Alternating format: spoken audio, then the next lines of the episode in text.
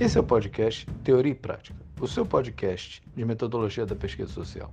Eu sou Marcelo Rasga Moreira e os conteúdos que você vai ouvir agora foram gravados especificamente para a disciplina Métodos Qualitativos na Pesquisa Social, Técnicas de Investigação, do Programa de Pós-Graduação em Saúde Pública da ENSP Fiocruz, turma 2020-2021.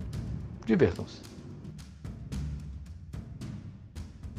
Uma vez definido que a ciência é uma das formas de explicar o mundo, a gente tem que entender, ora, se ela é uma das formas de explicar o mundo, como é a relação dela com as outras formas de explicar o mundo?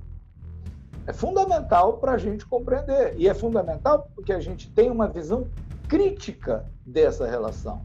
Não é porque fazemos ciência que vamos considerá-la a prioristicamente uma coisa positiva, o reino da bondade, o reino da justiça. Não.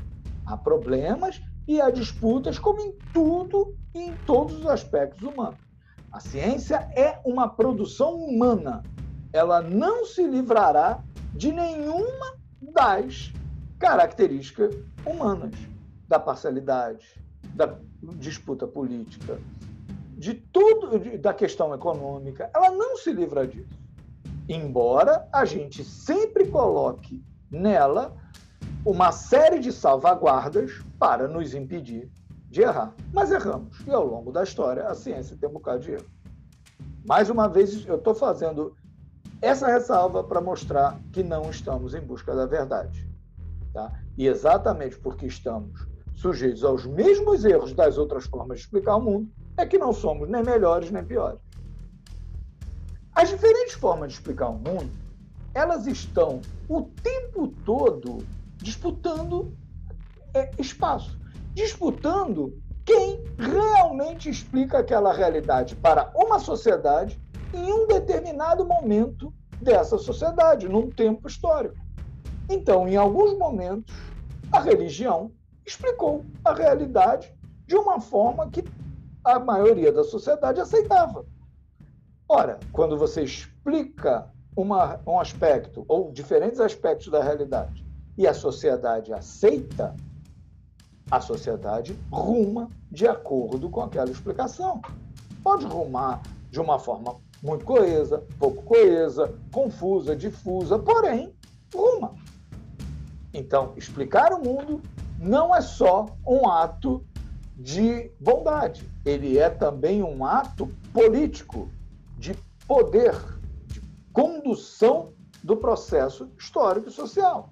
Importantíssimo demais entender isso.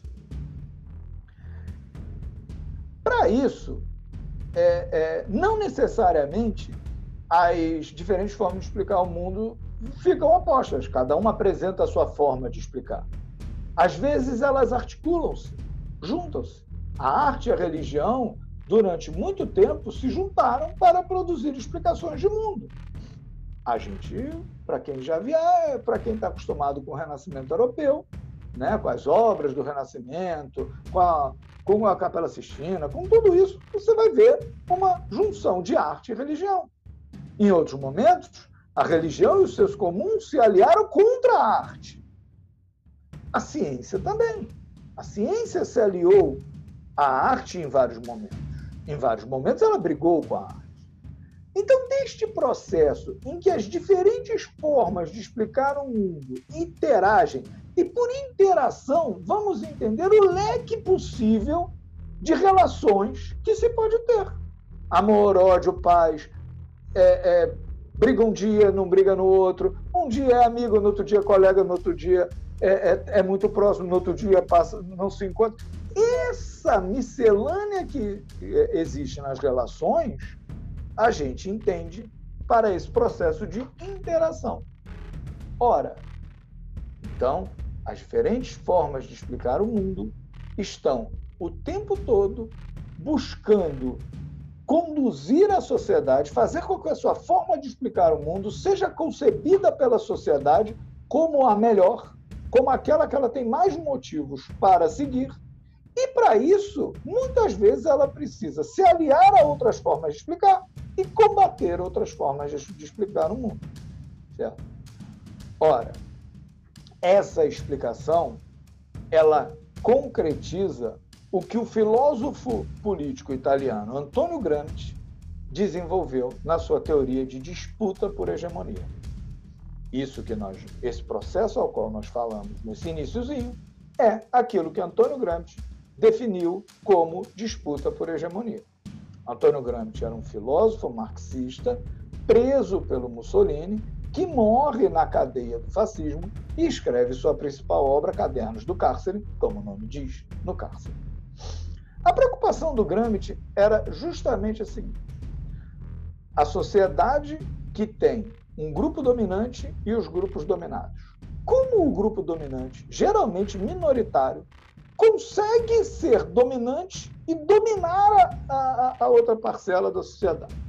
A explicação da violência é a mais recorrente e por isso o termo dominação. Porém, o Gramsci observa que se você usar a violência o tempo todo, vai chegar um momento em, em, que aqueles que sofrem violência só vão ter uma alternativa. Ou eles te matam ou eles morrem. Então não é possível, por um longo período de tempo, manter o uso da violência. Você precisa ganhar também corações e mentes daquelas pessoas. Elas têm que considerar que a maneira como você pensa o mundo e, portanto, organiza aquela sociedade interessa a elas também. E aí surge a questão da direção, dominação pela violência, direção pelas ideias. Nesta disputa por direção é que surge a disputa por hegemonia, onde as diferentes formas de explicar o mundo, de organizar o mundo, se alinham, interagem, é, é, é, entram em oposição sempre tentando fazer com que a sua explicação seja a mais aceita pela sociedade. É exatamente isso que nós estamos discutindo. Então, assim, quando, quando discutimos que ciência é uma das formas que explica a realidade, vamos discutir que todas as formas que explicam a realidade estão em disputa por hegemonia. Elas se articulam, elas brigam, elas se colocam em oposição, elas se colocam em campos, em, em campos conjuntos, mas elas sempre estão procurando explicar e, com isso, ganhar a maioria da sociedade para si. É aí que o Gramsci consegue explicar como o fascismo consegue se tornar hegemônico, portanto, a explicação que se torna a principal vira hegemônica. E aquelas que disputam com ela e perdem espaço tornam-se contra-hegemônicas. Importante notar que na discussão da, da hegemonia, por, si, por trabalharmos no mundo das ideias, com as ideias, não há a extinção de uma ideia. Uma ideia não pode ser morta. Elas se tornam minoritárias, elas se tornam muito escondidas, elas têm que se. Mas as ideias permanecem porque o processo histórico é dinâmico e mais à frente essas ideias de contra-hegemônicas podem passar a ser hegemônicas. Essa é a ideia que nós queremos colocar. E isso nos traz um outro grande questionamento. Se a ciência é a mais recente das formas de explicar o mundo desenvolvida pelos seres humanos, por que ela hoje consegue emparelhar, disputar em grandes aspectos, ser hegemônica. Essa é a discussão que a gente precisa fazer com muito cuidado, porque a disputa por hegemonia não pressupõe que o vitorioso é o melhor. Pressupõe que o vitorioso, o hegemônico, é aquele que, por diferentes motivos, inclusive porque se aliou às estratégias de dominação, ou seja, de violência, consegue ser a mais seguida em uma sociedade. Disputa por hegemonia, fundamental para compreendermos o que é ciência e o que não é.